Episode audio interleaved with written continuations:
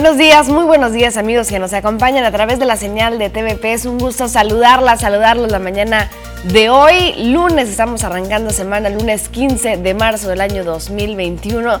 Estamos llegando a la primera quincena del tercer mes del 2021, este mes donde se cumple un año de que se llega el confinamiento a México, donde se declara ya también la pandemia en México y los primeros casos llegan a nuestro país. Así que bueno, los invitamos a que se queden con nosotros las próximas dos horas de información. Tenemos detalles de lo que ha sucedido en las últimas horas en nuestra localidad, en nuestro estado, en México y el mundo. Así que lo invitamos a que esté con nosotros. Mi nombre es Rosalba Wong y saludo con mucho gusto a Fernando de Aragón. Buenos días, Fer. ¿Qué tal, Rosalba? Buenos días para ti, también buenos días para toda la gente que ya muy tempranito está aquí con nosotros. Gracias de verdad por siempre abrirnos esta ventana de televisión hacia su hogar, en el cual siempre tenemos la información para que esté al día. Hoy queremos que usted también esa información la comparta. Recuerde, es muy importante buscarnos en las redes sociales como las noticias TVP Obregón. Ahí estamos transmitiendo en vivo. Esa información la puede tomar, compartir. Amigos, familiares, demás personas pueden enterarse qué está pasando aquí en Cajeme, en Sonora, en México y en todo el mundo. El semáforo epidemiológico cambia para el estado de Sonora y a partir de hoy estamos en verde. Tenemos información al respecto, así como de los operativos de Semana Santa. Y bueno, es importante conocer su opinión. Le recordamos que también tenemos una línea de WhatsApp 6442-042120, la cual usted puede comunicarse con nosotros, platicarnos qué pasa en su comunidad, cómo le fue este fin de semana y también qué opina de eh, lo próximo para la Semana Santa que ya está en puerta. Que por cierto, ya tenemos información de cómo van a ser los operativos, qué va a suceder. Bueno, vamos a mostrarle en un momento más toda la información que hemos recabado el fin de semana, también qué está pasando aquí en el municipio, cuestión política, cuestión también de seguridad. Es muy importante conocer.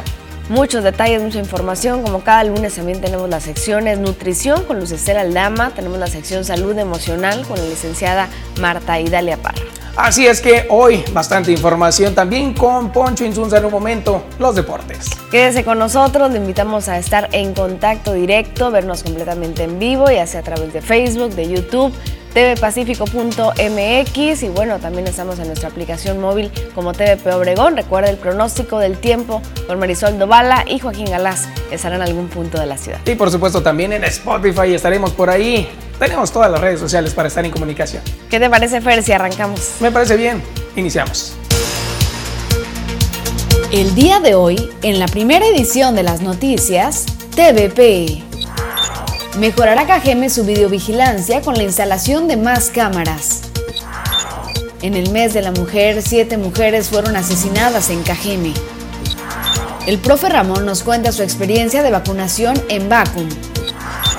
Disminuyen los traslados de pacientes COVID en Cruz Roja. Sonora pasa a verde en el semáforo de riesgo epidémico nacional. Esto y mucho más. Quédese con nosotros en la primera edición de las noticias, hoy lunes 14 de marzo.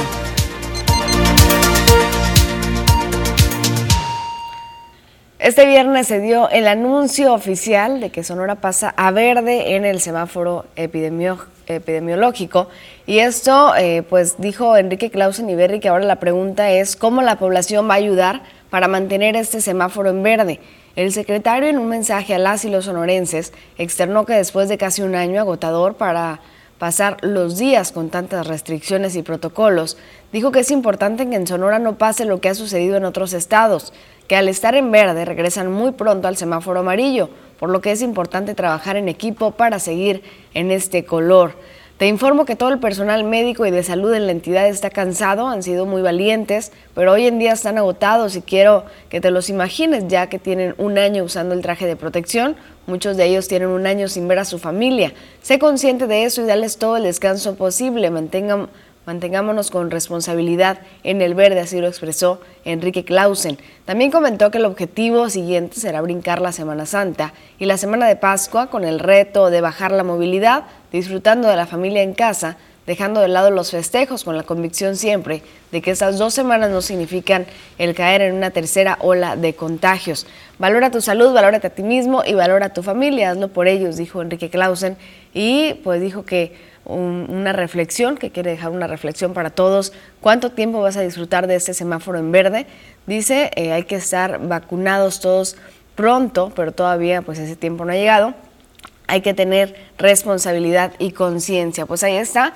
Por una parte se pide eh, pues guardar la distancia, quedarse en casa esta Semana Santa, pero por otra parte también ya se prepara todo para la Semana Santa. Así es, ahí estamos viendo precisamente. En nada más. Hoy se dio el anuncio oficial y te quiero hacer una pregunta y quiero que la reflexiones muy bien. ¿Qué vas a hacer y cómo vas a ayudar para mantener este semáforo en verde?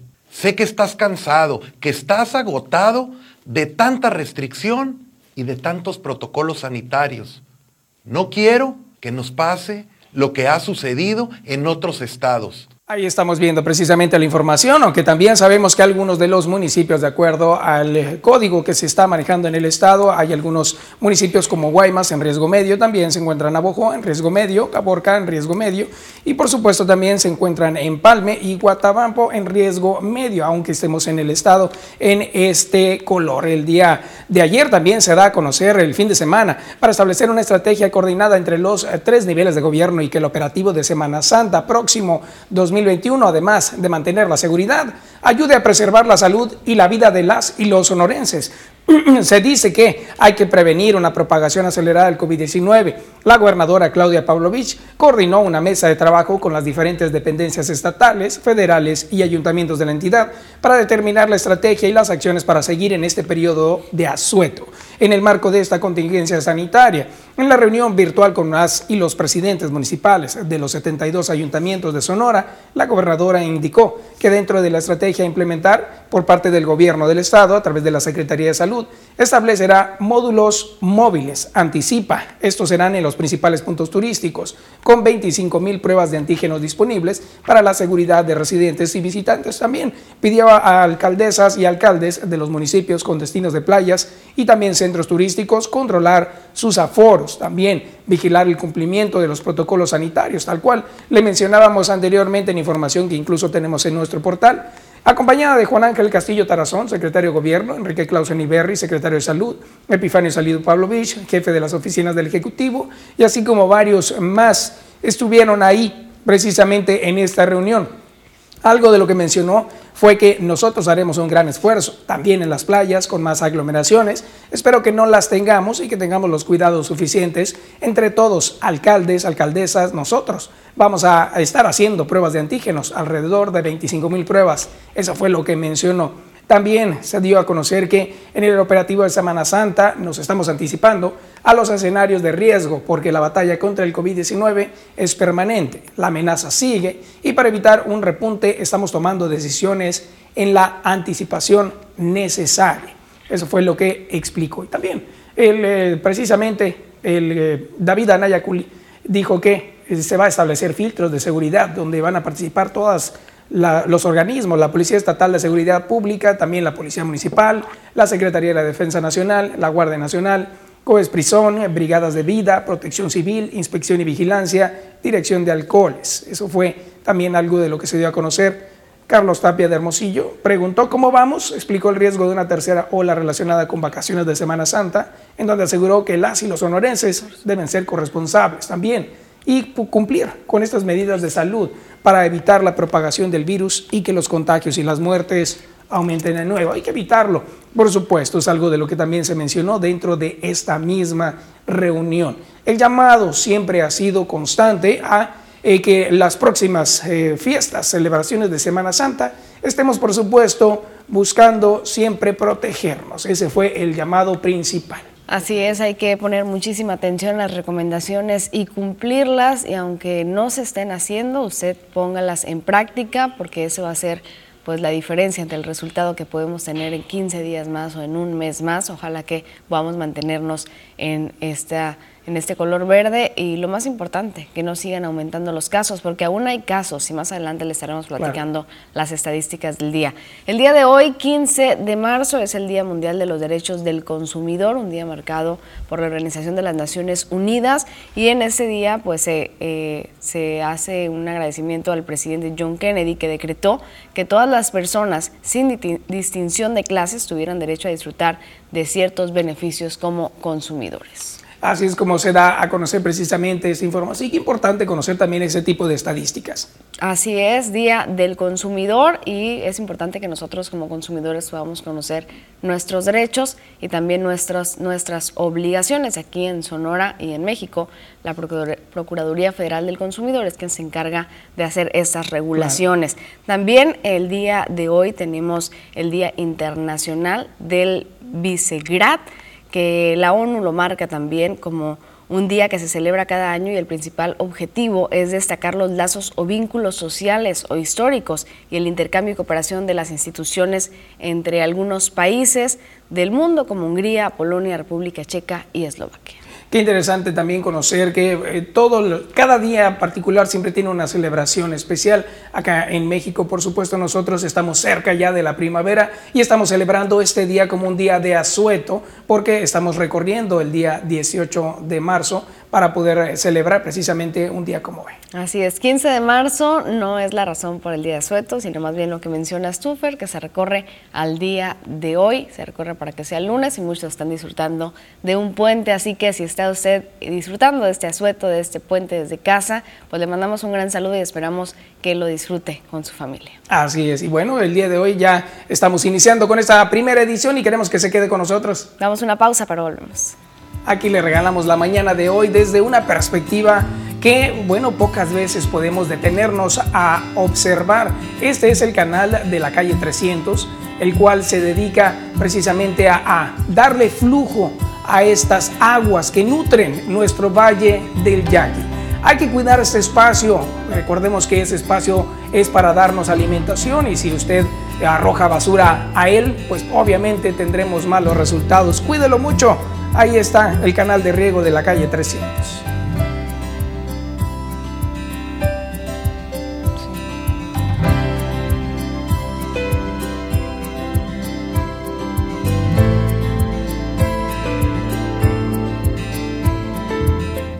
Buenos días a quienes están a través de Facebook, las noticias de Obregón. Ya estamos disfrutando el cafecito gracias al cuate. Gracias, por el cafecito del lunes. El lunes se disfruta mucho más ¿eh? el café. Claro que sí. Y bueno, aquí estamos ya ah, tratando de conectarnos de inmediato con toda la gente de Facebook. Que por cierto, hoy eh, vamos a tratar de hacer una pequeña eh, reflexión. El día de hoy es de asueto por el natalicio de Benito Juárez. Así es que hoy estamos precisamente celebrando un día que es eh, de no ir a ningún lado, trabajar o no tener clases, pero es por el día del natalicio de Benito Juárez. Se recorre al día de hoy, como todos los días festivos, excepto el día del trabajo, es el único día que no se recorre, según pues, las nuevas disposiciones de los calendarios nacionales.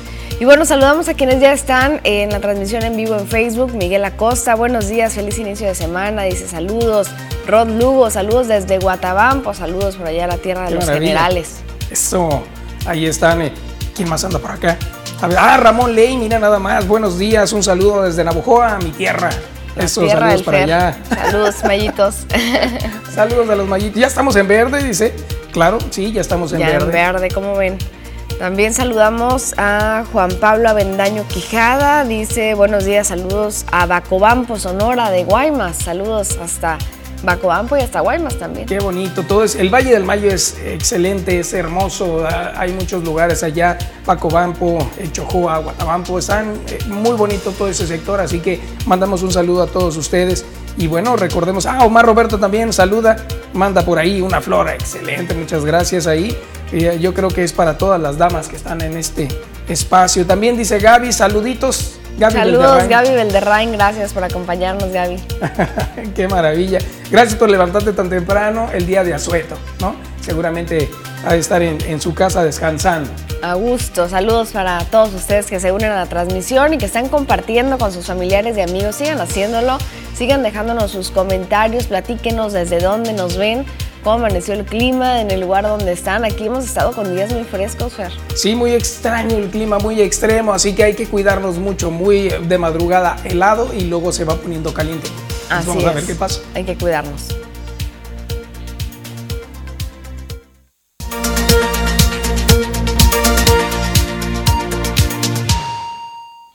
Vamos con más información. Ahora acompáñenos a hacer un recorrido por los diferentes periódicos que circulan a nivel nacional, a nivel estatal y a nivel municipal. Veamos los titulares. Iniciamos con lo que aparece en el Universal. Promesa de inmunizar a adultos mayores para marzo se desvanece. La meta planteada era inyectar a 14.4 millones para el 31 de marzo, aunque hasta ayer apenas se habían aplicado el biológico a 2.883.813. También dan a conocer que son 677.422 dosis de la vacuna que deberán ser aplicados al día para lograr esta meta. Así la información que aparece en este periódico, vámonos con otro que encontramos, se habla de El Sol de México. Habla ahí, por ejemplo, que el Vaticano aclara que no puede bendecir las uniones entre homosexuales, es algo de lo que aparece en uno de ellos y en otra de las partes aparece AMLO, date cuenta. Feministas protestan en Palacio Nacional contra Félix Salgado. El, mandatario ha levantado críticas por desestimar las protestas feministas y adjudicar los feminicidios a lo que él llama la pérdida de valores del periodo neoliberal. Así lo dice. Vamos a ver lo que dice Excelsior. Achican tierra a comuneros de Santa Lucía. Notificación en marcha. Las 617 hectáreas aledañas al aeropuerto General Felipe Ángeles que el gobierno federal cedió a habitantes de Saltocán serán repartidas entre 952 personas y no 722 como estaba planeado. Terminal aérea estaría lista antes. Autoridades prevén que la primera fase del rediseño del espacio aéreo entrará en vigor la próxima semana. Así lo que se está hablando de este nuevo aeropuerto. Nos vamos ahora con la jornada. Este periódico menciona que por la pandemia 1.7 millones de usuarios, eh, perdón, de trabajadores usaron ahorros de su Afore, más de 18 mil millones de pesos. Los retiros de mayo del año 2020 a febrero de este año es la estimación. Trabajadores perdieron su empleo o no lograron hallar uno. Esto lo dijo la CONSAR.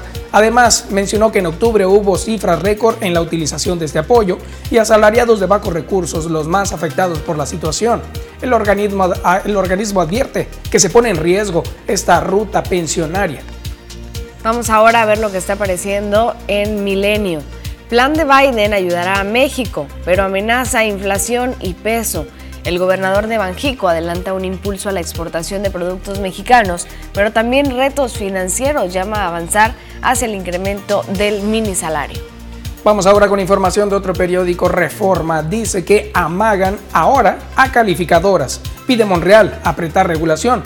No es justo que a las calificadoras se les generara un ambiente de persecución, lo dijo Ricardo Monreal. También Andrés Manuel López Obrador responde, estamos abiertos al escrutinio, México es un país libre y no tenemos nada que esconder. Suman tres agencias que han bajado calificación en México en el actual sexenio.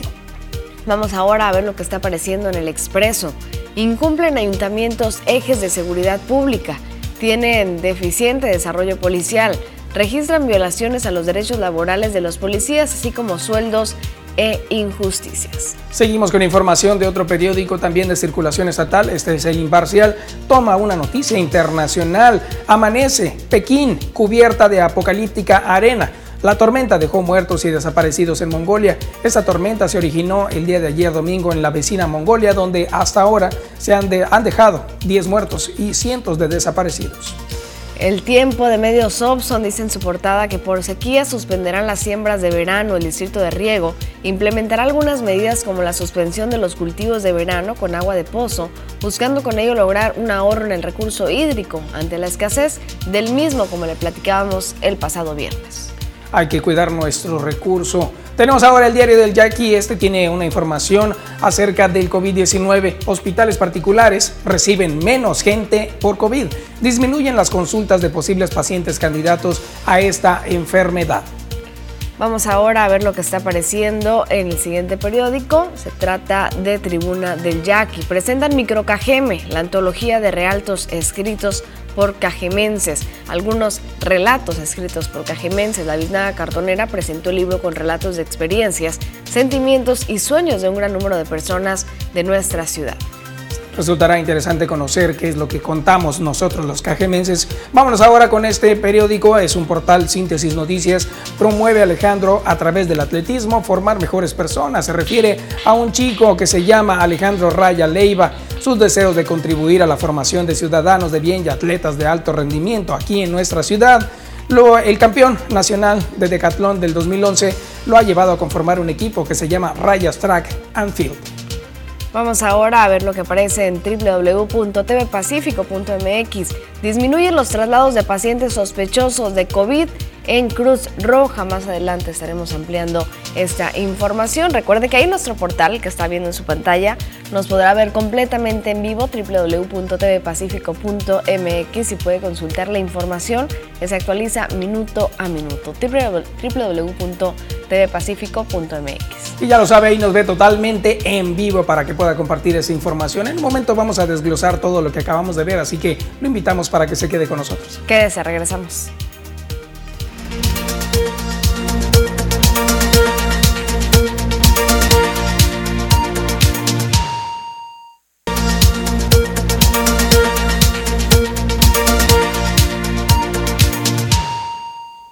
El año pasado, en estas fechas, estábamos entrando a un confinamiento debido a la pandemia de COVID-19, en los cuales lamentablemente durante todo el año sufrió que a la alza estaba esta enfermedad, muchas muertes lamentables, pero en esta ocasión estamos teniendo un panorama distinto. Estamos de acuerdo a el COVID-19 en las estadísticas que la Cruz Roja ha bajado el número de pacientes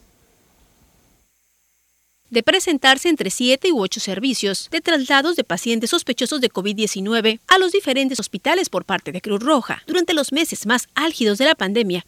Durante la semana pasada hubo días que incluso no se registró ninguno, lo que evidencia una importante disminución en el número de casos de COVID-19, informó José Luis Osequeda Osequeda, el coordinador de paramédicos de Cruz Roja Delegación Ciudad Obregón destacó que la pandemia sigue presente, por lo que no hay que relajar las medidas de cuidado. Recordó que el año 2020 lo cerraron con 414 servicios de traslado, siendo los meses de junio del 2020 y enero del 2021 los que tuvieron el mayor número de casos, con 98 y 87 traslados respectivamente. Al 11 de marzo de este 2021, se tenían registrados en Cruz Roja apenas siete servicios de este tipo, luego de haber cerrado el mes de febrero con 37 casos. Han bajado así de una forma mucho, muy satisfactoria, ¿no? Ah. Este, le puedo decir, ahorita llevamos cuatro días ya, cuatro días que no tenemos ningún solo servicio. El último caso que tuvimos fue el día 6, tuvimos tres casos. El día, el día 1 tuvimos un caso, el día 2 tuvimos dos casos, el día 3 tuvimos un caso, el 4 y el 5 no hubo, y el día 6 hubo tres, y de ahí ya no ha habido ningún caso. Hasta, hasta el día de hoy no ha habido ningún caso. Osegueda Osegueda detalló que el primer servicio de traslados de COVID-19 se realizó el 1 de abril del 2020, mes en el que cerraron con 12 traslados. Le siguió mayo con 47, en junio con 98, julio con 51, agosto con 42, septiembre con 27, octubre con 28, noviembre con 44 y diciembre con 65. Con edición de Jesús Gastelum, informó para las noticias TVP, María Celeste Rivera. Y bueno, vamos con las estadísticas de nuestro país. En cuanto a COVID-19, al 14 de marzo de 2021 dieron a conocer que había 1.705.743 personas recuperadas, 194.710 defunciones confirmadas. Y bueno, también informaron el tema del semáforo. A partir de hoy, 15 de marzo, en semáforo naranja, Ciudad de México, Estado de México, Morelos, Oaxaca, Puebla, Querétaro, Tabasco y Yucatán. En semáforo amarillo, Aguascalientes, Baja California, Baja California Sur, Chihuahua, Coahuila, Colima, Durango, Guanajuato, Guerrero, Hidalgo, Jalisco, Michoacán, Nayarit, Nuevo León, Quintana Roo, San Luis Potosí, Sinaloa, Tamaulipas, Tlaxcala, Veracruz y Zacatecas. Campeche, Chiapas y Sonora se une a semáforo verde que los pone en el índice de menor riesgo, pero es necesario mantener las medidas de prevención para que la epidemia continúe en descenso. Bien, lo mencionas, Rosalba, de acuerdo a la información que presenta la Secretaría de Salud a nivel estatal, ahora nos vamos para acá, donde menciona que sí estamos en color verde, pero podemos recordar que hay algunos municipios todavía que tienen riesgo medio, están Caborca, Guaymas, Empalme, Navojoa y Guatabampo los que están en riesgo medio, lo cual es importante. Eh, lo que se menciona por parte de las recomendaciones de la Secretaría de Salud no significa relajar la guardia, al contrario, tenemos que tratar de cuidar un poco más el eh, procedimiento de esa enfermedad. Tenemos ahí las cifras. Se habla de que lamentablemente se ha incrementado a 5.883 decesos al día de ayer. Son cuatro defunciones las ocurridas el día de ayer. Hay también 168 nuevos casos de COVID-19, lo cual suma ya un acumulado de 68.268 personas que han sido confirmadas por esta enfermedad. Tenemos el caso de los recuperados, 61.123 personas que han logrado salir ante esta batalla. Las muertes ocurrieron en tres mujeres y un hombre, son residentes de Caborca, Empalme, Hermosillo y Cajeme. Es uno en cada municipio. Los nuevos contagios ocurrieron en 86 mujeres y 82 hombres. Son de Hermosillo 47, Cajeme 31, Guaymas 18, Caborca 17, Navojoa y Aguaprieta 8, Pitiquito y Empalme 7, Nogales 6, Cananea 4, Puerto Peñasco, Zaguaripa y San Luis Río Colorado, uno en cada uno, Plutarco Elías Calle, Fronteras, Guatabampo, Álamo, Santa Ana y Altar también, uno en cada uno. El domingo ayer se confirmaron estos cuatro casos pediátricos, dos niños, dos niñas. Fueron en total 1.241 eh, al, acumulado al día de ayer. Se, confirmaron también dos casos de mujeres embarazadas, tres contagios de trabajadores de la salud de diversas instituciones y algo que mencionó el secretario de salud fue, si por mí fuera, mandaba cerrar todo en Semana Santa. Ese fue uno de los mensajes que él dio a conocer a través de sus redes y también, por supuesto, tratando de eh, concientizarnos al máximo para evitar eh, más contagios en Semana Santa fuerte esa declaración porque pues todo estará abierto, se podría decir, en esta próxima Semana Santa. Y bueno, la vacunación sigue avanzando y la primera fase, eh, la primera aplicación en adultos mayores en Vacum también ya concluyó y tenemos el testimonio de una persona que recibió esta vacuna, que al parecer pues no estuvo todo de miel sobre hojuelas, dice que faltó preparación, pero a la vez está agradecido con el presidente. La vida es muy hermosa y no retorna, no retorna. Hay refacciones muy pocas el profe Ramos tiene 83 años. Él ha viajado por todo el país enseñando tanto a jóvenes en primarias y secundarias como a los maestros de hoy en día en escuelas normales como el Quinto en el sur del estado. A su edad, él fue uno de los primeros en ser vacunados contra el COVID-19 en el municipio de Bacum. Como uno de los ciudadanos más críticos en el municipio del gobierno, se dijo contento por el presidente Andrés Manuel López Obrador, ya que está cumpliendo con su palabra de hacer llegar la vacuna a cada rincón del país pero también aceptó que no se tomaron todas las previsiones para desarrollar esta tarea. Claro, el señor presidente de la República lo anunció, el médico eh, López Gatel lo anuncia también, lo, anuncia también. Estamos enterados de todos los ciudadanos, al, menos yo. Entonces vemos con muy buenos ojos estas acciones, hoy son sustantivas para el pueblo, todo estuvo muy bien. Lo único pues que yo este, observé fue que la gente de acá comenzó a echarse encima. De la, no hubo vallas, no respetaban a los muchachos de la Guardia Nacional, se metieron por abajo de las, de las franjas que ponen. Por lo demás, todo está muy bien. Para él es importante que para la segunda vuelta se tomen las previsiones necesarias y que la gente se le informe bien sobre cómo acudir a vacunarse. Él asegura que por motivos de la pandemia, el pueblo ha cambiado en su forma de desarrollarse día a día y aunque la enfermedad se ha llevado a amigos y conocidos, considera que la gente ha sido responsable. Ahora ya vacunado, el profe Ramos no pretende bajar la guardia, pues aún la enfermedad es latente, no solo en él, sino también en su familia. Con imágenes y edición de Jesús Gastelum, para las noticias, Joaquín Galás. Si usted ya fue vacunado, vacunado, también platíquenos cuál es eh, su punto de vista, cómo le fue en esta experiencia a través de nuestro WhatsApp. Se va a conocer también que en algunos rincones de Italia también regresan al confinamiento por una tercera ola de la pandemia por allá. Con eso nos damos una pausa, volvemos con más. Nunca fue tan fácil verse bien. Ana Armas, Hairdresser. Actitud hacia la belleza. Un lugar que entiende lo que quieres y cómo eres. Ana Armas, Hairdresser. Profesionales que van de la mano con las mejores marcas del mundo. Ana Armas, Hairdresser. Tu mejor experiencia en belleza.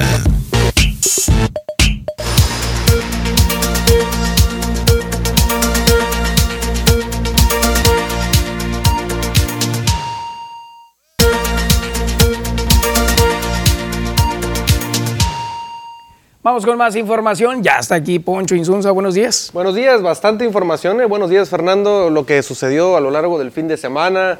La pelea del Gallo Estrada, el ¿Qué tal, Clásico eh? Nacional. Poco a poco se va acercando ya el tema de las grandes ligas. Ya faltan dos semanas para que se cante el play ball allá en el béisbol de la Gran Carpa. Qué interesante, ¿no? Lanzó no, no. Julio Urias, no le fue bien, pero pues es parte, es parte de la pretemporada, ¿no? Te va bien, te va mal, no le fue bien. Bueno, ni hablar. A ver, entonces, ¿qué vamos a empezar a hablar ahorita en ese momento? ¿Qué te parece si nos vamos con el clásico nacional? No, El- el qué Chivas barbaridad. Aquí América. dos que tres Qué, desilusionados. qué bárbaro, eh, qué bárbaro, qué ¿Cómo manera. El, el equipo del América goleando 3 por 0 al conjunto del Guadalajara. Par de goles de Henry Martin y un gol de Córdoba. Terminan sentenciando el clásico 3 por 0. Antes del partido había eh, guerra de declaraciones entre los jugadores, de que decía el pollo briseño de Chivas que le faltaba identidad al América. Y después de la goliza 3 por 0, tuitea Roger Martínez identidad, pero en vez de la E pone el 3. Identidad, esa es la que nos falta, dice. Y bueno, ahí está el resultado. Qué barbaridad. Y una pena, la verdad, el accionar del equipo de las Chivas. Eh, Realmente no se les ve identidad a ellos, no se les ve identidad, Bueno. no se les ve eh, un despliegue de fútbol ofensivo que, que le guste a la gente, el que Ajá. normalmente el, el aficionado de Chivas y el aficionado de América quieren ver siempre un equipo ofensivo. No, ¿qué, qué no le falta, ver, Fernando, al ¿qué- equipo de Guadalajara? ¿Qué necesitará como para poder llegar al nivel que tenía? Yo creo que le falta ganas y les faltan muchas ganas, Fernando, Ah, definitivamente. Porque, ganas y más ganas. Sí, va. porque mira, Sí. para técnico yo creo que tienen un excelente entrenador como es Bucetich.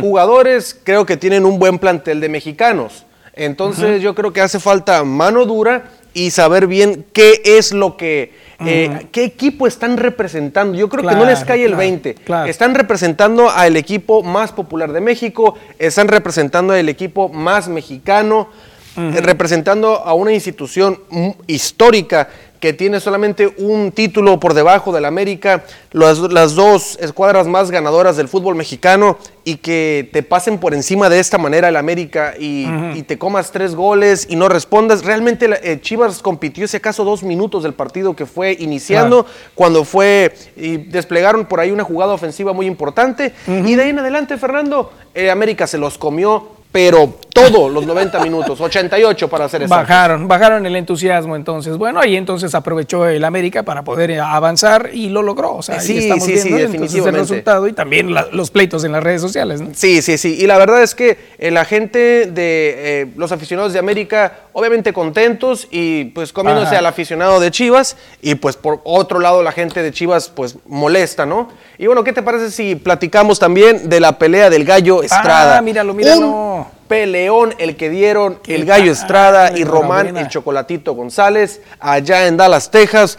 Eh, los, los jueces dieron, eh, vieron ganar a Chocolatito, ah, perdón, al Gallo Estrada ci- 117, 111, 115, 113 y el otro 115, 113 a favor de Román González, pero por decisión dividida, el Gallo Estrada se lleva el combate. Dijo el Gallo Estrada que le sorprendió que le dieran la pelea porque él pensó que era empate.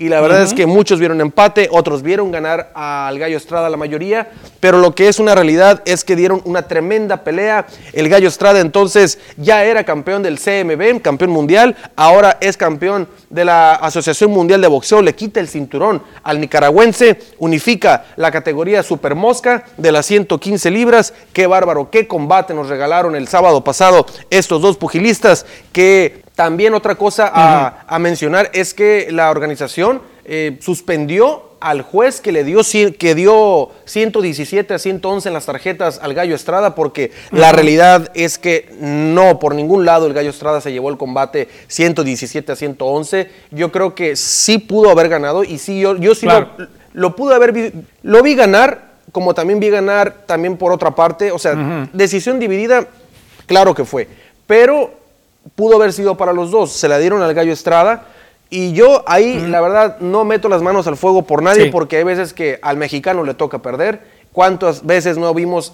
que le robaron a Juan Manuel Márquez con Manny Pacquiao los Oh, sí, primeros sí, combates? sí, sí, lo hasta, recuerdo, hasta que vino ese knockout espeluznante de, de- con la- el volado derecha, pero en esta ocasión se la lleva el mexicano. Seguramente vamos a ver la parte 3 que dicen los aficionados del boxeo. Claro. Por eso nos gusta este tipo de peleas. ¿Por qué? Porque el Gallo Estrada dijo, cuando Román, el Chocolatito González quiera la revancha, se la doy. ¿Y qué pasa, no? Eh, acá, con, por ejemplo, con el Canelo que dicen, eh, en vez de dar una pelea con Golovkin, una tercera, rápidamente, darle la revancha. No, quiere. Exactamente. Entonces dice, dice el Gallo Estrada, a él sí le preocupa a la gente y dice, si, la, si la gente quiere ver este combate nuevamente, se lo doy. Y expongo mis dos cinturones, pero se los doy. Entonces, qué tremendo combate dieron. En apenas división super mosca, tanto talento reunido en tan pocas libras, pero qué pelea nos regalaron estos dos muchachos y también muy buena también la que dio Oscar Valdés contra la Lacran Berchelt. Ese tipo de combates ah, son los que rescatan, rescatan el boxeo, Fernando. Eh, estuvo muy bueno, la verdad, pero ah, nos salta la duda. A ver, entonces si a este juez lo suspenden por haber dado esa numeración eh, que iba a favor Le van a pedir que... ¿Qué, ¿Qué, va a pasar? ¿No le va a afectar nada entonces al, título? No, no, no, no. el título no. El, título, se ya, queda. Ya se queda. Es para el Gallo Estrada. La suspensión del juez ha sucedido porque entonces... Porque le van a decir que se explique, a ver, repitamos la pelea, ¿no? En video y eh, vamos a ver, dime por qué le estás dando 117 a 111 al Gallo Estrada. Y yo la verdad no estoy de acuerdo tampoco. Yo pienso que sí pudo haber quedado 113, 115 a favor del Gallo Estrada, pero 117 jamás, jamás sucedió eso, ni para el Gallo ni para el Chocolatito González. Yo creo que fue una pelea muy cerrada que cualquiera de los jueces pudo haber eh, visto ganar a Chocolatito o al Gallo. Vieron ganar al Gallo, pero con esa, esa tarjeta tan, con una ventaja tan abismal, el Gallo no se la llevó tan, tan con tan ventaja, con tanta ventaja. Y, en caso de determinar que fue eh, una, un error o que fue manipulado, ¿qué, ¿qué, es lo que sucedería? O sea, ¿cómo darían ellos un resultado para este juez? O sea, que fue eh, eh, de alguna manera sobornado o cómo? Puede ser, Puede ser, por eso lo van a investigar y por eso está suspendido. Mm, ok, ok. Lo que, si, tu pregunta iba a que si esto le va a afectar al Gallo Estrada. Sí, sí, sí, sí le va a afectar, ¿no? No le va a afectar. No, ah, no, no, no, porque ya se lo dieron, el título ya es de él y no es culpa del Gallo Estrada. Claro. Si abajo hubo negociación X o Y, eso lo van a investigar, pero no es culpa del pugilista. Ah, muy bien. Entonces, por eso dijo el Gallo Estrada. Eh, él está consciente que no ganó de una manera clara, contundente y dice, bueno, si el chocolatito quiere la revancha, se la doy. Claro. Se la damos. ¿Por qué no? Porque dieron una tremenda pelea y bien por el Gallo Estrada. Si abajo hubo mano negra, como ha habido siempre en el boxeo, no es culpa del peleador. Eso sí, jamás fue culpa de Manny Pacquiao, ni de Márquez, ni ahora en estos momentos del Gallo Estrada, ni de Román González. No. El pugilista es el que menos tiene la culpa de esto, pero qué bien del Gallo Estrada que desde ese momento, en cuanto baja del ring, le preguntan, ¿Habría parte 3? Claro que habría parte 3. Claro. por supuesto. No, vaya a ser como las, la Miss Universo que le ocurrió que eh, eres tú y de repente no, siempre no eres y se lo entrega. Sí, sí, no, no, que no vaya a pasar algo así. ¿no? pudiera pasar, ¿eh? Porque también el tailandés eh, Srisaka okay. está diciendo, eh, eh, eh, permítame, falto yo, yo también perdí contra el gallo, pero yo también quiero mi revancha. Entonces, pudiera haber otra pelea entre ambos pugilistas, otra, una trilogía ahí y después una trilogía con Román González, pero el Gallo Estrada ahorita tiene los dos cinturones. ¿Qué tal? Pues ahí está, qué bien. Tenemos más información. A las 8.40 con toda la información, no se la pierda. Perfecto, y mira, hay un video en redes sociales ¿Qué que nos, tienes, Fernando? Híjole, nos, nos pone a todos, mira, la piel erizada. Mira nada más, justo en este momento acaba de ocurrir que van jugando estos dos perritos y lamentablemente uno de ellos cae accidentalmente en la alberca. Podría suceder que este perrito al momento de caer podría salir debido a que tienen un instinto y pueden ellos nadar para salir de los diferentes lugares donde caen en agua. Pero lamentablemente este perrito cayó en una alberca congelada y esto provocó que el perrito no encontrara la salida, se desorientó totalmente. Esto, mira, te voy a dar más detalles de lo ocurrido. Fue precisamente en Murfreesboro, en Tennessee, en Estados Unidos. Y esta mujer, que es la, la, dueña de estos dos perritos, pudo ver en la cámara que tiene instalada, una cámara de seguridad que apunta precisamente directo al patio, y ahí fue donde ella de inmediato captó lo que sucedió y corrió a salvarlo. Mira nada más cómo lo saca de la alberca. Híjole. El pobrecito animalito pues necesitaba tratamiento de oxígeno.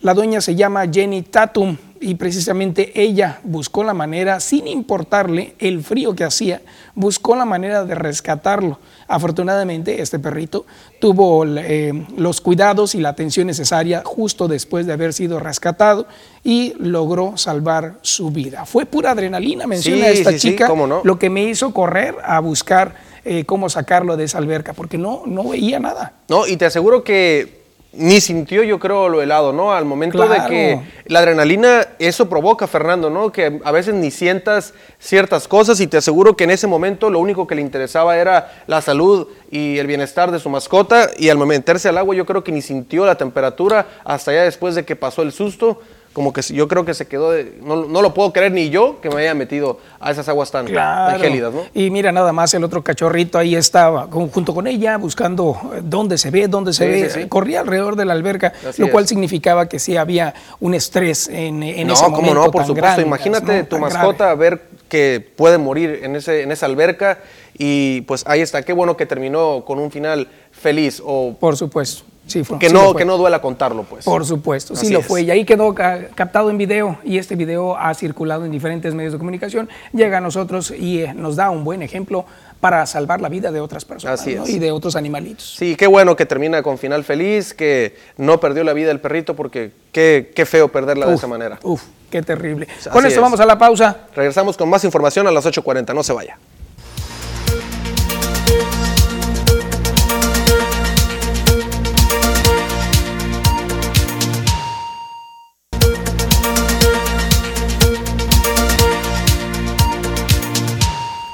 Sobre el regreso a clases, ahora que estamos en color verde, el órgano colegiado intersecretarial estableció condiciones que deben cumplirse para autorizar el regreso a clases presenciales en escuelas públicas y privadas de Sonora en todos los niveles, entre las que destacan que el Estado se encuentre en color verde y que el personal docente de servicios de las escuelas haya sido vacunado contra COVID-19.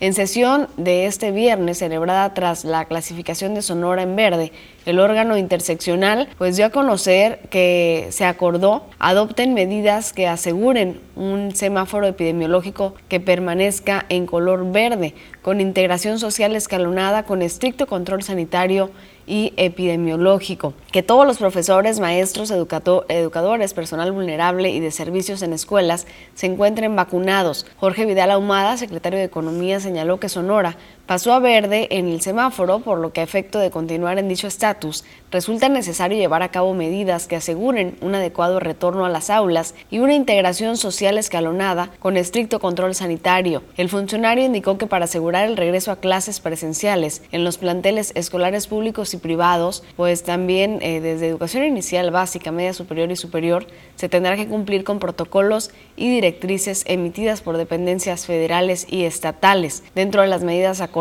se dispuso que todos los profesores, maestros y personal vulnerable estén vacunados previo al inicio de clases presenciales, que los planteles cuenten con las medidas que en su caso apruebe el Consejo Estatal de Salud y la vida para preservar la salud y la vida educando y a educadores, así como el personal de apoyo. Seguiremos informando todo lo que tiene que ver con este regreso a clases, que bueno, ya mencionaron que primero tienen que estar vacunados. Tenemos, tendremos información más adelante al respecto. Tenemos pausa, regresamos con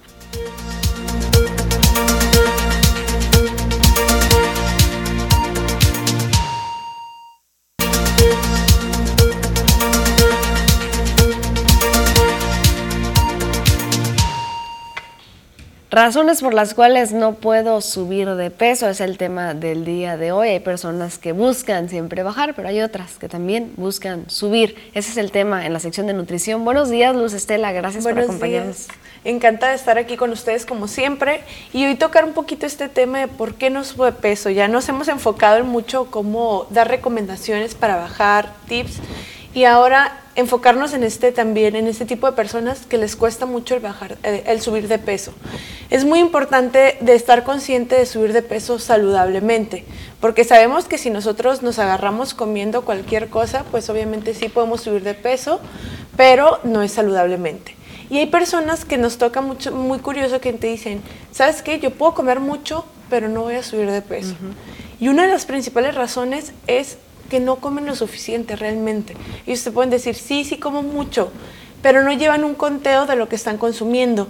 Actualmente tenemos muchas aplicaciones en el celular que nos pueden ayudar para un conteo de nuestras comidas, calorías, todo esto, y esto nos va a servir muchísimo para saber qué es lo que estamos consumiendo.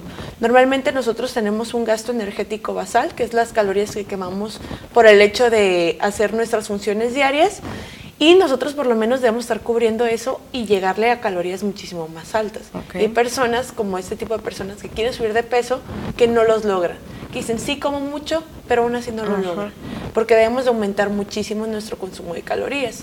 Otra de estos es muy curioso, eh, consumen muchas verduras. Y me hace decir, pero oye, las verduras son saludables. Claro que son saludables, pero también nos van a causar mucha saciedad y vamos a eliminar otro cierto grupo de alimentos. ¿Qué, es lo que, ¿Qué alimentos recomiendas que tienen que estar incluidos en la dieta de estas personas? De esas personas, la proteína y los carbohidratos, que vendrían siendo cereales, la tortilla, el arroz, pastas, papa, avena.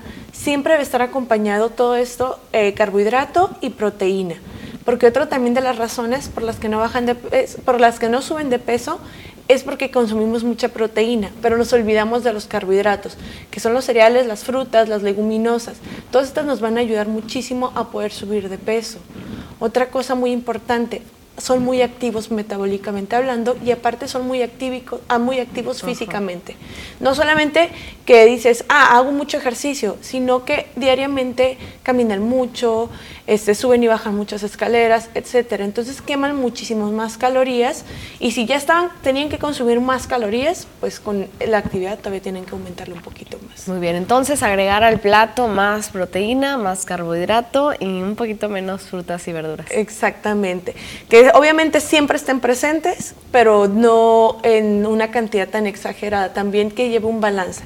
Y obviamente, pues una de las últimas razones, pues acudir con un nutriólogo, un profesional que te pueda ayudar a asesorar para subir de forma adecuada. Y pues obviamente hay quienes agarran también de que quiero engordar o quiero subir de peso y empiezan a comer puro pan, puras harinas, pura comida chatarra y pues tampoco está bien, ¿no? Exactamente, se como lo que mencionamos, que es de forma saludable, que aumentes tu masa muscular. Obviamente cuando nosotros estamos en un aumento de peso, sí nos va a aumentar un poquito nuestro porcentaje de grasa, pero que sea muy mínimo, que sea más el porcentaje de masa muscular el que aumente. Entonces, ir con un nutriólogo, con una nutrióloga, no es solamente para bajar de peso, es para comer comer saludablemente, para tener mejores hábitos y en este caso también para subir de la manera adecuada. ¿Qué nos dices del ejercicio en estos casos? Es fundamental pero aquí no deben de enfocarse tanto los ejercicios cardiovasculares, porque luego nos, nos, vemos en las caminadoras, en las elípticas o simplemente corriendo 20 kilómetros, todo esto, que nos, nos, enfoquemos más en los ejercicios de fuerza. Los ejercicios de fuerza nos van a ayudar todavía un poquito más a ganar masa muscular. A generar volumen. Exactamente. Excelente. Pues muchísimas gracias, Luz, por estas recomendaciones. Esperamos que las personas que nos ven, que están en esa situación, se comuniquen contigo para que puedan llevar un plan de alimentación y puedan alcanzar sus objetivos. ¿Dónde te encontramos? Claro que sí, me pueden encontrar en el restaurante Café Café, elaborando comidas y cenas saludables, en el gimnasio GoFit Puente Real, en consulta privada y por redes sociales. Estoy a sus órdenes. Excelente, muchísimas gracias Luz Estela Aldama. Cada lunes está con nosotros con recomendaciones excelentes de nutrición. Tenemos pausa, volvemos con más.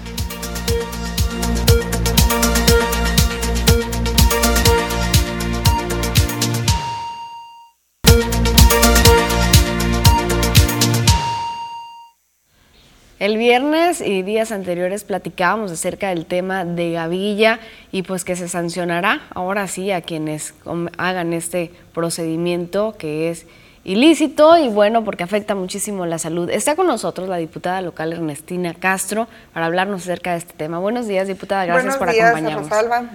Gracias por el espacio que nos das para platicar de este tema. Gracias a usted por estar con nosotros. Y buenos días al auditorio que amablemente pues nos ve y nos escucha. Es un tema, eh, se podría decir polémico, porque hablamos de sanciones, pero por mucho tiempo hemos tenido aquí en este espacio, recibimos muchísimas quejas al respecto y dicen no se hace nada, nadie hace nada. Platíquenos en qué consiste esta iniciativa, diputado.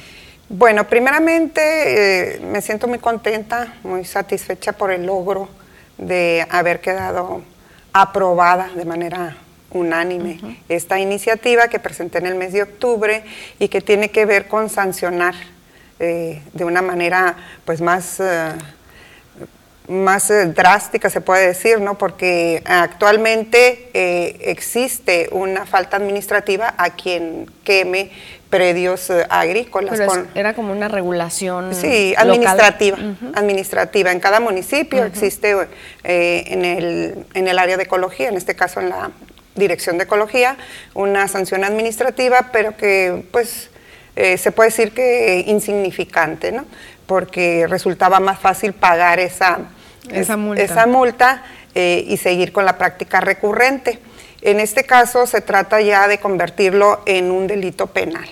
Eh, queda ya la modificación, eh, la adición más bien, al, artículo, se adiciona al artículo 341 bis del Código Penal del Estado de Sonora y que impone una pena de dos a seis años de cárcel a quien, a la persona, a toda persona que ah, practique eh, la quema de residuos agrícolas, mejor conocido en el Valle del Yaqui como quema de gavilla. Y también se le impone una multa de mil a 2.500 eh, veces eh, la medida, el, son de mil a 2.500 eh, medidas de actualización conocida mejor como UMA, entonces sí, las sumas.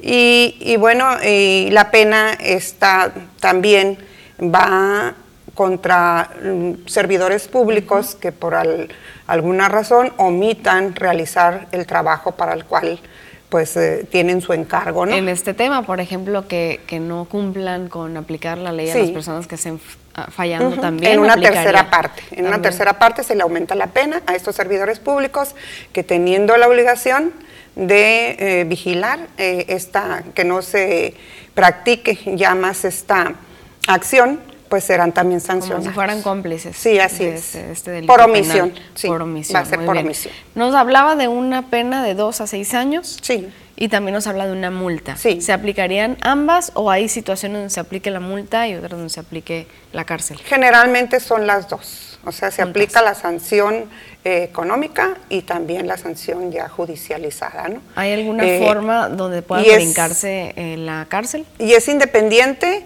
de la, de la sanción que actualmente hay en materia administrativa. ¿no? Se seguirá aplicando. Se, sigue aplicando. Y me preguntas... Sí, preguntaba si hay alguna forma en que la persona pueda brincarse a la cárcel, es decir, pagar alguna fianza. No, porque ya se considera delito ya eh, pues eh, un delito considerable porque la pena excede los cinco años de prisión. ¿Cuál sería el procedimiento sería un, protocolo? delito grave. ¿A partir de cuándo se empezaría a aplicar y qué haría la ciudadanía que quiera pues denunciar estos actos? Bueno, va a ser a partir de que se publique en el boletín oficial del Estado de Sonora, eh, que no tarda unos días más porque fue aprobada la semana pasada, el día 5 de marzo, y se tiene mm, el Ejecutivo tiene 10 días a partir de ese momento eh, para mm, enviar observaciones y de no tenerlas, pues entonces publicarla en el, boletín oficial. Entonces se espera que en unos días más sí, se publique. Así es. ¿Y cómo actuaría la ciudadanía en dado caso?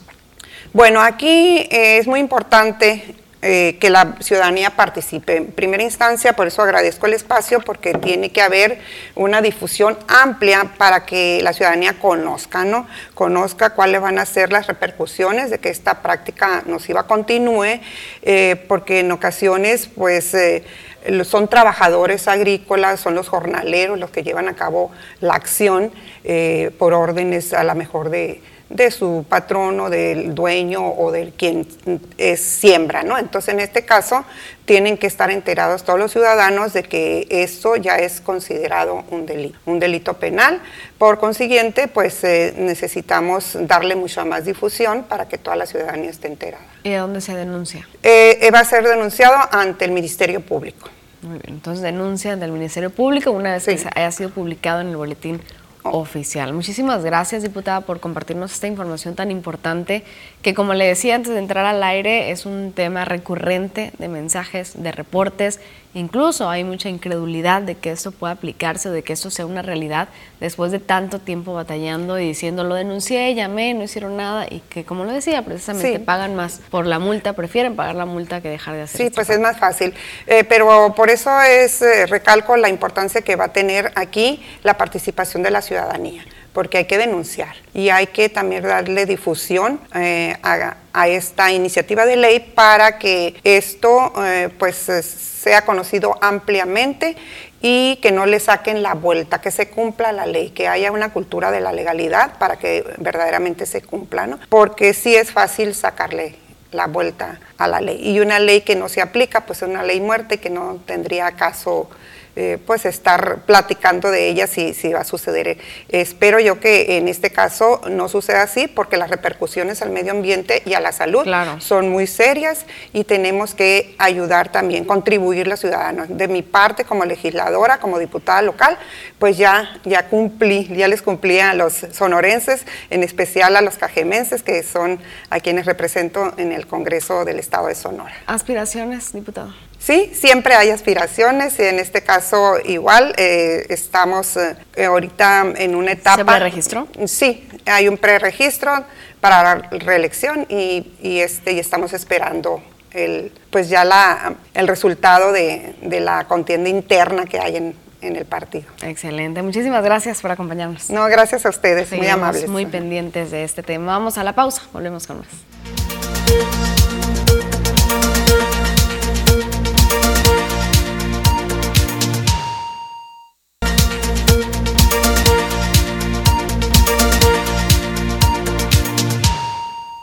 Vamos con más información. Esta información tiene que ver con la información que nos brinda seguridad respecto a los homicidios ocurridos en las últimas horas. Lamentablemente se han sumado ya en el mes de marzo 24 ejecuciones en nuestro municipio. La ola de violencia que se vive en la región ha cobrado en el municipio de Cajeme la vida ya de 25 personas sumadas al día de ayer en los primeros 15 días de marzo y 144 durante los primeros tres meses del año 2021.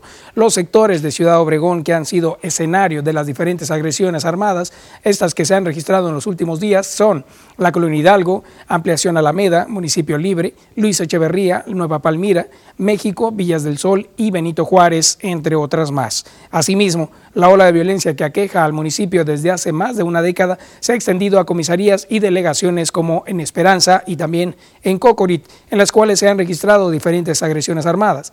Cabe destacar que elementos de las diferentes corporaciones policíacas han acudido a los diferentes escenarios de las agresiones armadas para tomar la nota de lo ocurrido y dar inicio con las indagaciones correspondientes. Además, han arribado a los lugares de los hechos los peritos de la Fiscalía General de Justicia del Estado y personal del Servicio Médico Forense para realizar traslado de cuerpos sin vida y, eh, por supuesto, darle también seguimiento a esta situación. Las agresiones armadas que se han registrado durante marzo, llamado el mes de la mujer, en el municipio de Cajeme han dejado como saldo siete personas del sexo femenino sin vida.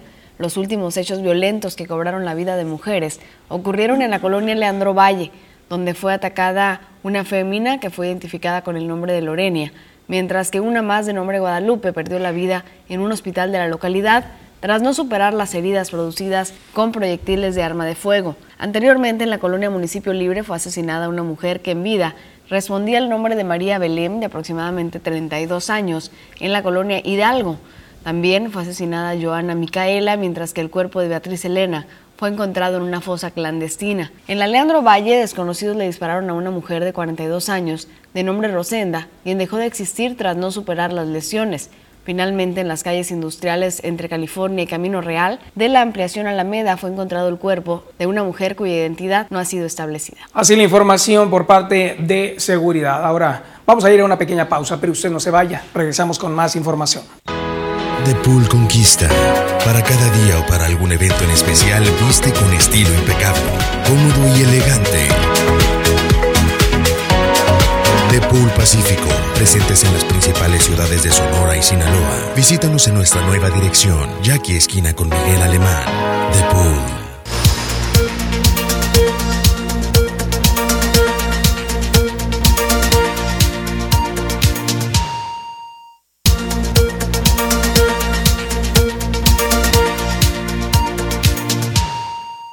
Estamos de regreso con más información y ya está Marta Idalia Parra el día de hoy para hablarnos acerca de la salud emocional. Así que vamos con ella y le damos los buenos días. ¿Qué tal Marta Idalia?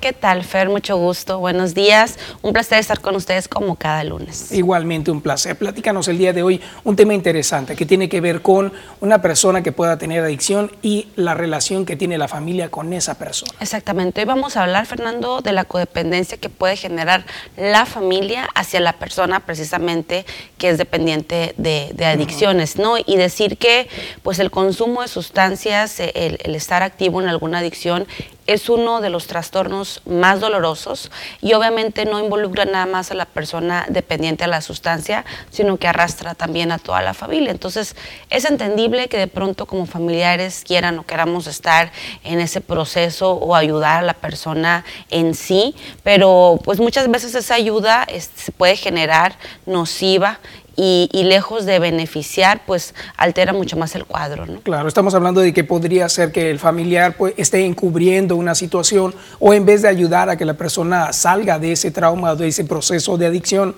la está eh, deteniendo. Sí, podemos hablar de algunos escenarios que se dan frente a la dependencia del familiar, evidentemente por una excesiva preocupación y en muchos de los casos eh, la persona no asume que está teniendo esta postura, evidentemente, pero puede mediante conducta pues estar alterando el, que la persona avance, a lo mejor eh, dejando al lado la vida de ese familiar, eh, de la persona que siente la dependencia y se centra en la persona con la enfermedad. Es decir, me olvido de mis ocupaciones, de mis vicisitudes y me centro en la vida de esta persona con la dependencia. O sea, yo como mamá, como hermana, dejo atrás mis diferentes roles y me centro porque me siento rescatadora. Entonces pueden haber muchas vertientes. A veces la persona dependiente al familiar eh, de pronto no reconoce la magnitud del problema, lo minimiza, lo justifica, eh, hasta en algunos puntos a lo mejor esconde la situación, ¿no? O sea, eh, en lugar de poner ese foco o ese reflector, no, no pasa nada, este, mi hijo no fue, no lo hizo, no está consumiendo. es una actitud a lo mejor en el fondo protectora, pero que poco tiene que ver con eso y que en nada ayuda al proceso de rehabilitación, porque sabemos que para las adicciones a lo mejor no hay una cura absoluta, pero sí es un proceso de constante este, rehabilitación que a veces se ve alterado por las personas que están inmersas en, él. ¿Se puede llamar que es un síndrome eso o no? Pudiera ser una actitud este, de dependencia y que puede ser un patrón de conducta que se repite. Lo desarrollas, este, a lo mejor no tanto como un síndrome, pero sí es una conducta que se arraiga y que puede ser muy patológica, uno cuando no la detecto o corte B cuando ya la detecté y la sigo cometiendo. ¿no? Eh, es curioso cómo hay familiares, eh, por ejemplo, relación eh, padre, madre hacia el hijo y el hijo tenga alguna adicción y suceda ese tipo de casos que acabas de mencionar, en el que no permiten que los demás como se enteren de la situación cuando es una realidad. Y ellos hacen ojos cerrados, oídos sordos para evitar la circunstancia. Claro, sí, definitivamente la, la intención debe ser noble, pero debemos de poner, prestar especial atención porque el, en el conjunto de acciones el resultado no es óptimo. Entonces, a ver, ya estoy tratando de justificar, de decir que no pasa nada, de preocuparme queremos empezar como a actuar en función a la persona. Yo necesito rescatarte como si tuviéramos eh, de alguna manera la oportunidad o la facultad de aliviar a esa persona, de hacer que se vaya completamente de ese círculo, de ese mundo, de ser ese centro de rehabilitación cuando no nos compete. Sí, el, procedimiento es acompañar como familiares, pero no cargar, mucho menos asumir y todavía yo, diría menos este, eh, el negar ¿no? que está pasando algo. Entonces, eh, dejo de, vivir mi vida, me empiezo por un montón de razones, a lo mejor el familiar tiene eh, falta de una sana autoestima, este, a lo mejor hay culpa, siempre pasa, en, muchos casos,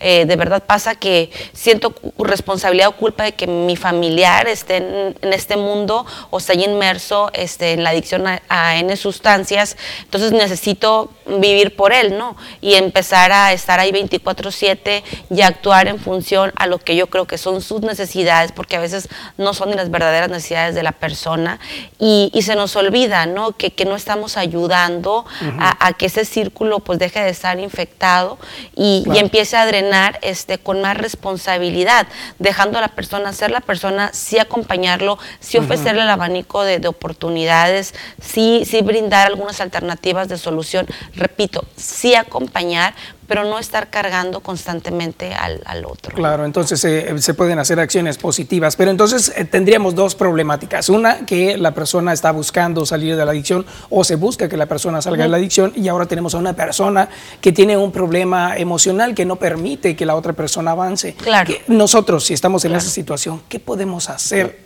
para nosotros mismos? Claro, darnos cuenta porque es súper desgastante, Fer. Eh, empiezo a vivir mi vida a través del lente del otro, de la óptica del otro. Entonces, si la otra persona se siente muy mal, evidentemente la persona dependiente, al ser con dependencia, va a tener también eh, síntomas de gran malestar. Darme cuenta, ¿no? Que a veces sobredimensiona el dolor. No quiere decir que nos vaya a ser indiferente la situación que está pasando mi pareja, mi familiar, mi amigo, este, pero sí decir, oye, eh, lo estoy padeciendo como más o igual como si fuera yo la persona en esta situación. O sea, necesito poner como que ese stop al dolor y realmente empezar a delimitar qué es mío y qué es del otro, ¿no? De qué manera sí puedo ayudarlo, cómo me estoy contando la situación, qué le estoy hablando al otro acerca de esta historia, eh, si estoy de, de pronto delimitando el círculo y dejo fuera a los profesionales también de la salud, porque no somos la instancia a veces adecuada o al menos no somos la instancia absoluta, ¿no? Entonces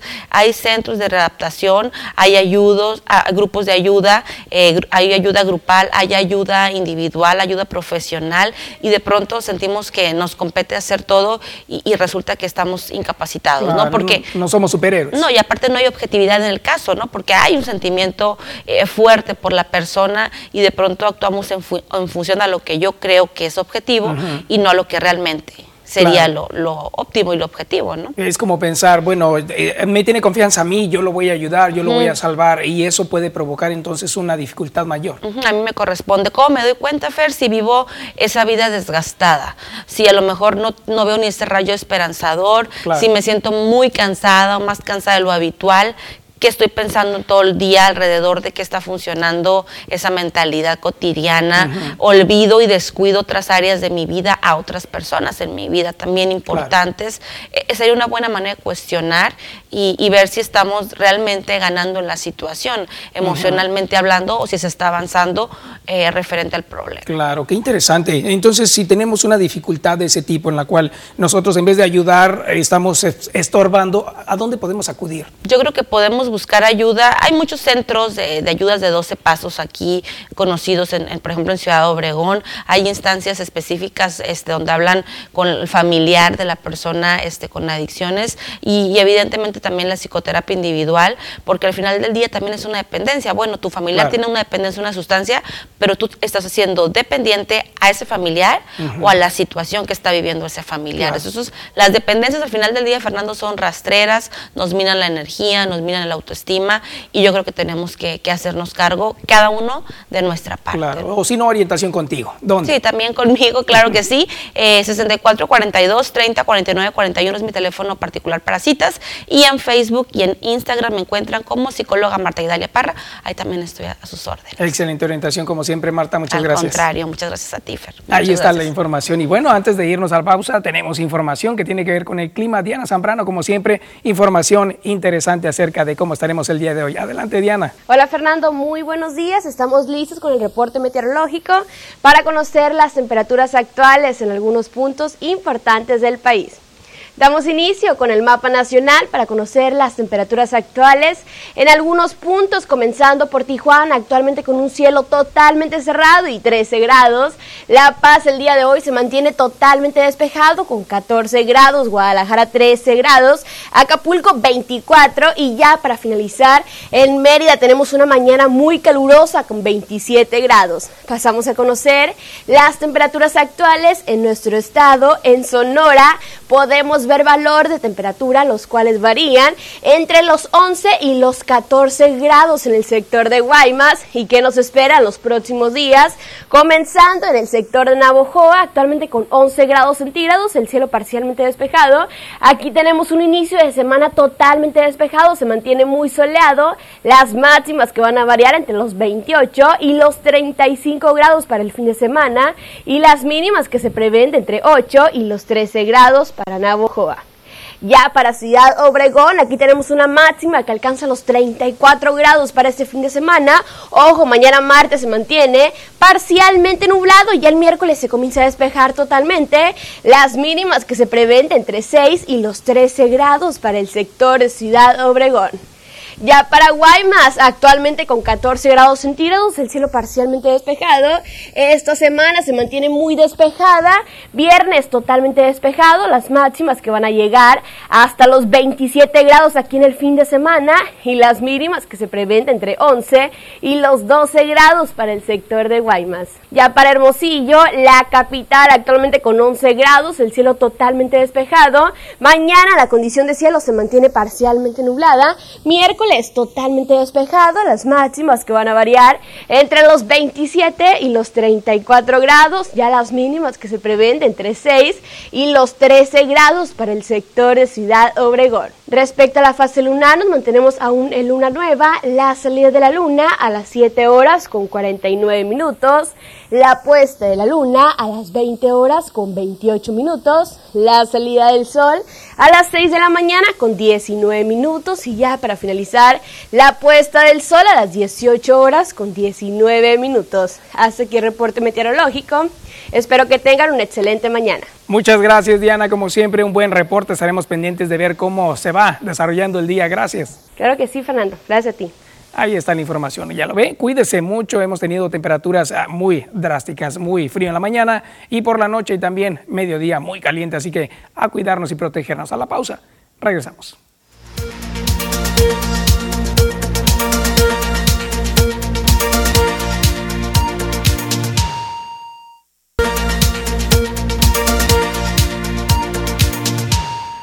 Joaquín Galás, desde el Centro de Operaciones de TVP. Muy buenos días, Joaquín. ¿Qué tal? Muy buenos días, compañera. Buenos días a todo el auditorio. Pues el día de hoy para informarte en torno a una situación que se registró el pasado jueves en la capital del estado y es que eh, el incendio de una bodega de llantas pues se vio afectado también una bodega del Instituto Estatal Electoral en donde pues se perdió una gran cantidad de materiales que eran precisamente destinados al día de, al día de la elección, el próximo 6 de junio. Este, en su mayoría lo que se perdió fueron materiales como mamparas y todo lo que se coloca precisamente en las casillas para desarrollar el voto de manera libre y secreto. Esto fue informado eh, por la consejera presidente del Instituto Estatal Electoral, Guadalupe Tadei Zavala, quien da a conocer que ya se le dio parte al Instituto Nacional Electoral, ya que en el mismo lugar también se encontraba material de esta dependencia federal que sería utilizada el próximo 6 de junio.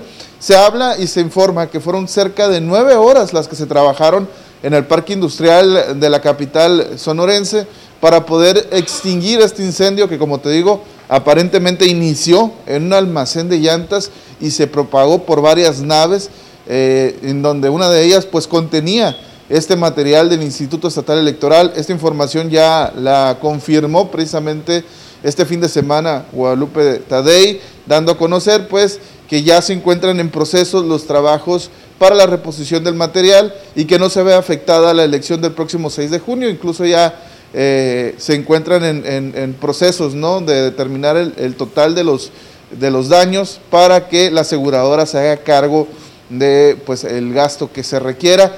Eh, por lo pronto, pues se da a conocer y se le notifica al Instituto Nacional Electoral de esta situación para que en conjunto estas dos dependencias electorales puedan determinar qué es lo que se va a hacer para reponer este material. Como te digo, en su mayoría eran eh, estas mamparas que se utilizan para que uno pase eh, de manera secreta a emitir su voto y también lo que se coloca a lo largo de estos espacios, como lo son las mesas, los cubos, eh, donde se depositan los votos, entre otras cosas. No se ha hablado de boletas todavía, pero sí, pues se da a conocer y se confirma la pérdida por allá en la capital del estado por parte de la presidenta del Consejo General del Instituto Estatal Electoral. Muy bien, entonces por lo pronto mamparas y material de este tipo que se tendrá que reponer. Así es, se tendrá que reponer y que es eh, muy necesario, eh, porque pues las elecciones ya están prácticamente a la vuelta de la esquina, a pocos meses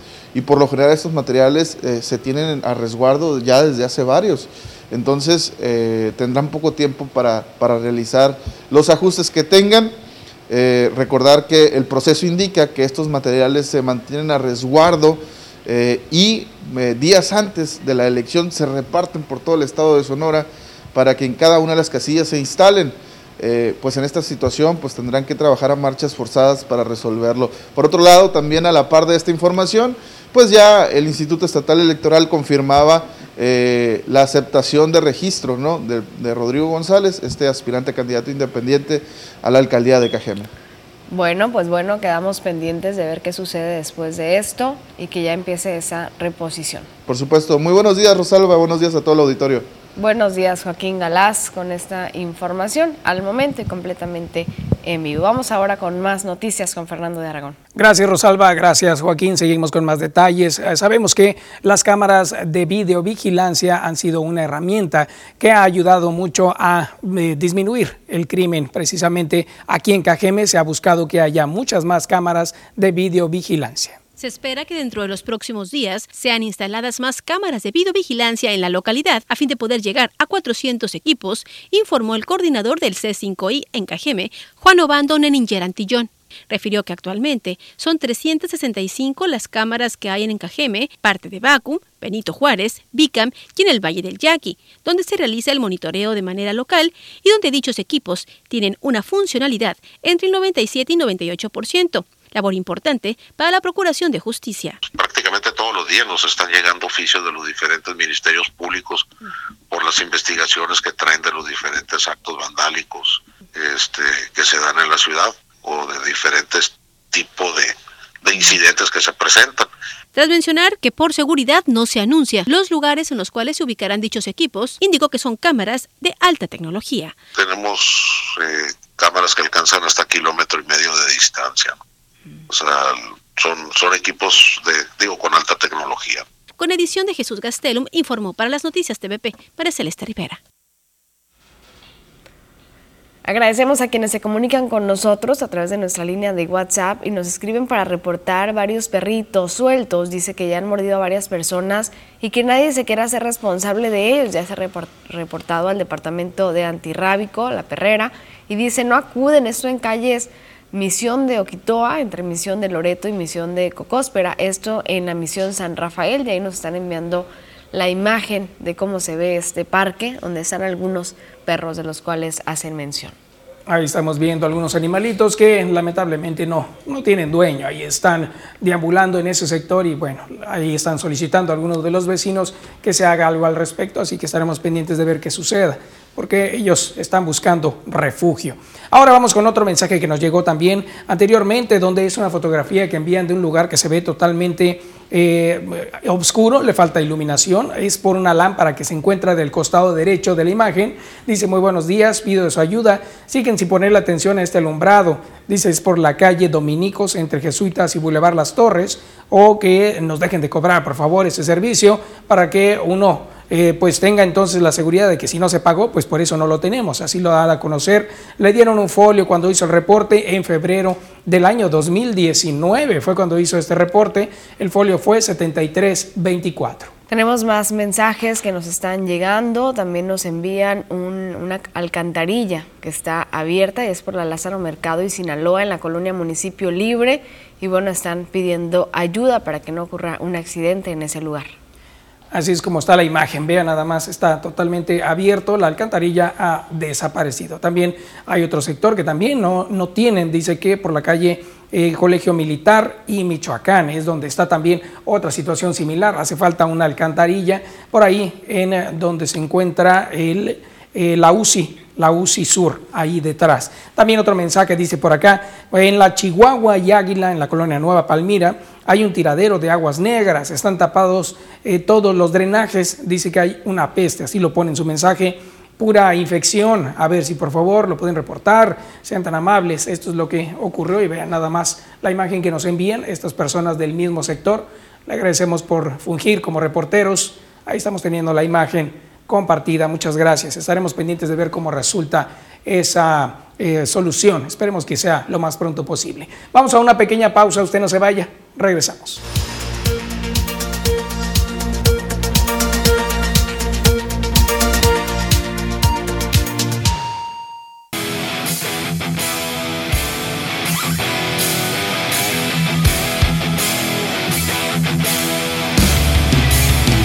¿Qué tal amigos de las noticias? Muy buenos días, tengan todos ustedes bienvenidos a la información deportiva esta mañana. Allá en el béisbol de las grandes ligas está encendidísimo Víctor González, el zurdo de los Dodgers, que estaba pensando en el retiro antes de ganar la Serie Mundial. Ahora se perfila como el mejor brazo zurdo del bullpen del equipo azul. Ha mantenido intacta su efectividad, no ha permitido carreras en todo lo que va de los entrenamientos primaverales y está encendidísimo, por supuesto, perfilándose para estar en el roster final y con el primer equipo en el día inaugural. Por otro lado, hablando de lanzadores, pero del equipo de los Nacionales de Washington, el señor Stephen Strasburg se lesionó, lesionó la eh, pantorrilla derecha y estará fuera de circulación varios días. Se espera que no pueda iniciar con el equipo en el día inaugural, el día primero de abril, pero que manera de lanzar de este hombre a pesar de que está encendido con el brazo, se lesiona la pantorrilla y no puede entonces estar iniciando con el equipo de los Nacionales de Washington a la espera entonces de cómo evolucione la lesión de este hombre, pero sin lugar a dudas hará mucha falta su brazo en la rotación que encabeza este hombre junto a Patrick Corbin y otros lanzadores como Max Scherzer. Vamos a continuar con el fútbol mexicano y es que en Pumas se sienten en deuda con la afición y el América se lleva el clásico nacional. Luego de empatar con Juárez, Andrés Ligini, timonel de Pumas, afirmó que su equipo aún está lejos de lo que puede dar y está en deuda con su afición. Estamos lejos de lo que de lo que podemos ser Hoy regalamos o no estuvimos los primeros 45 minutos del juego en, sintonía de lo que era. No, no, no pudimos llevar a cabo lo planificado y hubo una muy buena reacción en el segundo tiempo. Eh, la deuda futbolística es, es real, lejos de lo que de lo que se pretende para el equipo y de lo que, de lo que el equipo puede dar. A pesar de golear a Chivas 3-0, Santiago Solari, entrenador del América, afirmó que no ve el resultado como un golpe de autoridad. Hay, hay veces como hoy que, la mejor versión realmente te alcanza y la noche fue, fue redonda y, merecimos la victoria. Y hay noches en las que tú das una muy buena versión y el rival que también juega lo hace muy bien y, no te vas con una victoria o, o pierdes, ¿no? Pero esto eh, nuestro trabajo es ese. Bueno, hicimos un muy buen partido, la verdad, yo hablar de golpes o no golpes, hicimos un muy buen partido y, es mérito de los, de los jugadores del partido que hicieron, de, desde nuestro capitán, desde Ochoa, que viene, viene jugando muy bien todo el año y además nos aporta muchas cosas que, que no son solamente futbolísticas. Hasta Colula, que es el último jugador en debutar y lo ha hecho hoy, y se ha entrenado con, eh, igual que si fuera titular desde el primer día que yo llegué aquí hasta, hasta hoy, con lo cual hoy ha disfrutado de sus primeros minutos en un, en un clásico.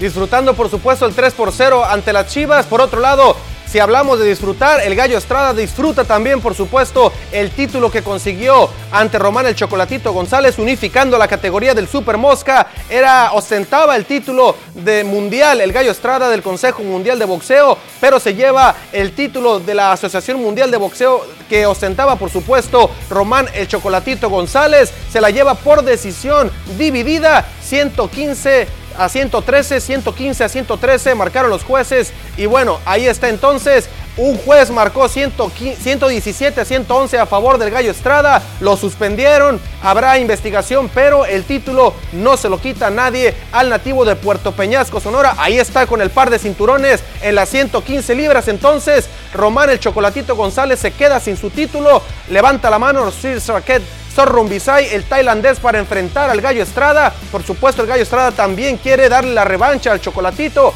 Vamos a ver cuál de las dos peleas se da, si la tercera parte contra Rumbisai o la tercera parte ante el nicaragüense Román, el Chocolatito González. Con esto, amigos, llegamos al final de la información deportiva el día de hoy.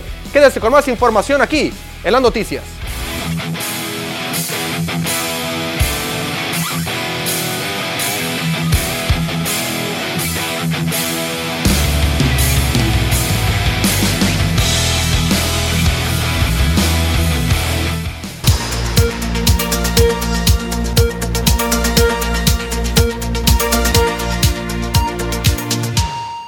El sector de la construcción, tal como lo adelantábamos a través de Facebook, se ha visto afectado por el alza de precios.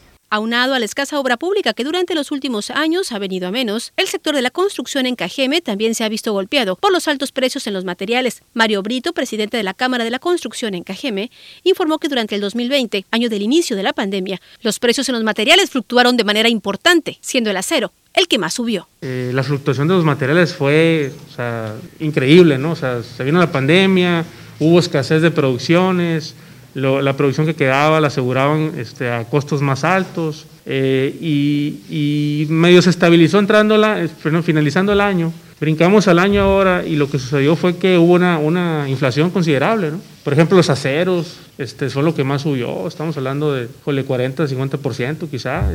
Ello, aunado al aumento de la varilla y los polvos, como el cemento, la cal y la arena. Mario Brito explicó que además de la inflación, debido a la pandemia, las plantas productoras de cemento o acero en el país dejaron de producir o no producían lo que antes redujeron su personal, así como sus costos, y son quienes actualmente han establecido los precios en los materiales. Destacó que fuera del papel que ha desempeñado Constellation Brand a través de las obras que realiza y que han permitido al sector de la construcción el trabajar. Los meses de enero y febrero fueron muy tranquilos, con muy pocas licitaciones por parte del gobierno federal y del estado, quien este último recién lanzó dos licitaciones en el sur de Sonora, una para Cajeme, con la remodelación de la entrada de Villa Bonita y otra en Guatabampo, con la remodelación del Centro de Capacitación de Seguridad Pública, con de Jesús Gastelum, informó para las noticias TVP María Celeste Rivera. Así es la información que se da a conocer precisamente en el ámbito de la construcción. De esa información nos vamos hacia la política, donde ya hay más personas que se están dando a conocer como parte de sus campañas. Tenemos a Abraham Montijo Cervantes, ex delegado de la Secretaría de Educación y Cultura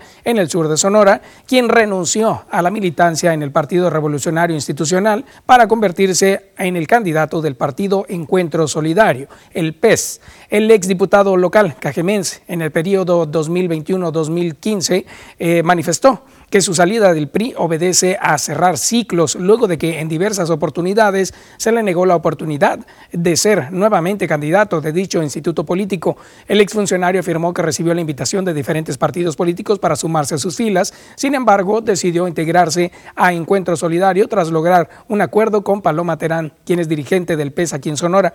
Montijo Cervantes dijo que no será candidato a la alcaldía, sin embargo externó que irá en busca de una curul en el Congreso del Estado, postulándose como candidato a diputación local por el 17 Distrito Electoral. Y también cabe destacar que el ahora expriista se ha desempeñado como delegado de la SEC en el sur de la entidad y como coordinador de Centro Estatal de Desarrollo Municipal, el CEDEMUN, en el sexenio de Claudia Pavlovich. Y bueno, continuamos con más información que tiene que ver con el turismo y es que dan a conocer que en un año podría entrar en operaciones la Secretaría de Turismo. De acuerdo a Luis Núñez Noriega, en aproximadamente un año la Comisión de Fomento al Turismo podría alcanzar el rango de secretaría, proceso que fue aprobado por los integrantes de la legislatura. El titular de esa dependencia estatal dio a conocer que el tiempo de espera para que se logre la transición se debe a que se requiere de realizar cambios en la estructura de la dependencia para que pase de comisión a secretaría. Agregó que el objetivo de la nueva secretaría será promocionar y promover el estado de Sonora como un destino atractivo para viajeros tanto a nivel local, nacional e internacional. El funcionario estatal destacó que el trabajo que se realiza desde la comisión es para cambiar el rango, mismo que tras concretarse redundará en mayores beneficios y mejores resultados. Y en más información que tiene que ver también con la política, se menciona que hay quienes desean dividir a Morena. Fue esto lo que consideró el aspirante diputado federal por Morena, Francisco Vega, luego de que se colocara una manta por fuera del partido señalando de imposición a Javier Lamarque, actual diputado federal con licencia. Francisco declaró que el partido, tanto a nivel nacional como en lo estatal, ha sido respetuoso y les han informado que se apegaba a los resultados de las encuestas, que deberán darse a conocer sus resultados en pocos días. En el caso de los aspirantes a diputados federales para los días 20 del mes en curso y los candidatos locales a finales del mes e inicios de abril. Ante esto, el aspirante a candidato por Morena nos menciona. Yo creí que ya esas campañas, ¿verdad?, de, que ya habían quedado en el basurero de la historia, ¿no? Este, pero creo que lo importante es que los morenistas estamos unidos, este, estamos confiados en que la convocatoria se va a cumplir a todos los puntos y los compañeros que queden a los distintos puestos de elección popular van a ser este, apoyados por todos los morenistas y en especial por la red de redes Sonora 2021. ¿Quién quiso dividir o quién está queriendo dividir? ¿De quién sospecha? Pues mira, eh, sería muy irresponsable de mi parte, ¿no? Este, decir quién, ¿no? pero este, pues cualquiera pudo haber sido de, yo creo, ¿no? Que es más de fuera que de dentro, ¿no? Este, creo que están muy nerviosos, ya que lo mismo que sucedió con Andrés Manuel, que fue una irrupción a nivel nacional, una revolución pacífica en el país, eh, creo que hay grupos eh, poderosos en Sonora que están previendo ¿no? este, eh, el ser desplazado. Y bueno, con esto llegamos al final de este espacio agradeciendo el favor de su atención. Deseamos que tenga un excelente día y por supuesto que disfruten su café. Bonito día para ti, Rosalba. Excelente inicio de semana para todos. Éxito. Gracias, Ser.